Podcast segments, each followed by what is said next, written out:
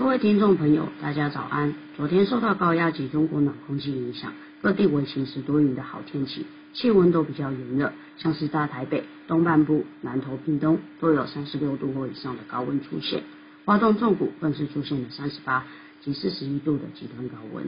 今天的天气仍是比较类似，持续受到高压的影响，一早各地雨量还是比较少，白天仍然是要留意高温的变化。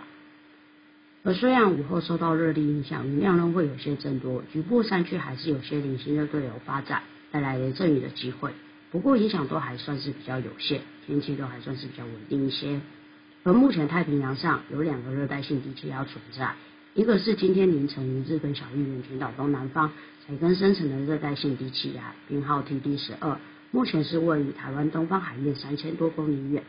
未来会持续受到太平洋高压导引。往北朝日本东方海面前进，虽然在过程中也将有机会增强为台风，不过整个距离台湾是比较远的，所以对我们是不会有任何影响的。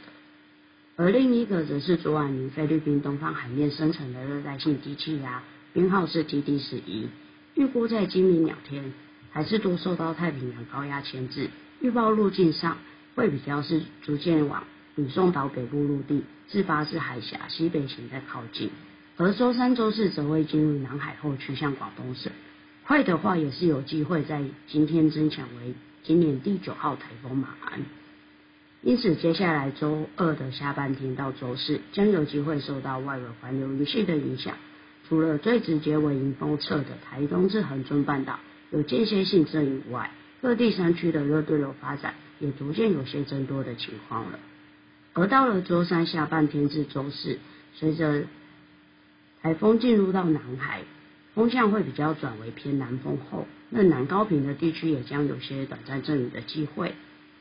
而在它这个过程中，要持续观察的是，由于后期进入到南海之后，高压岛屿的势力将有些减弱，将会有些减弱的情况。因此，未来路径上往西北偏折去向广东岛的幅度，仍会有一些调整的机会。若稍微再往北一点。那整个外围水汽影响南台湾的程度就有机会稍微再多多增加一些，因此未来也请大家可以持续留意最新的天气预报资讯。以上气象由天气风险林孝儒提供。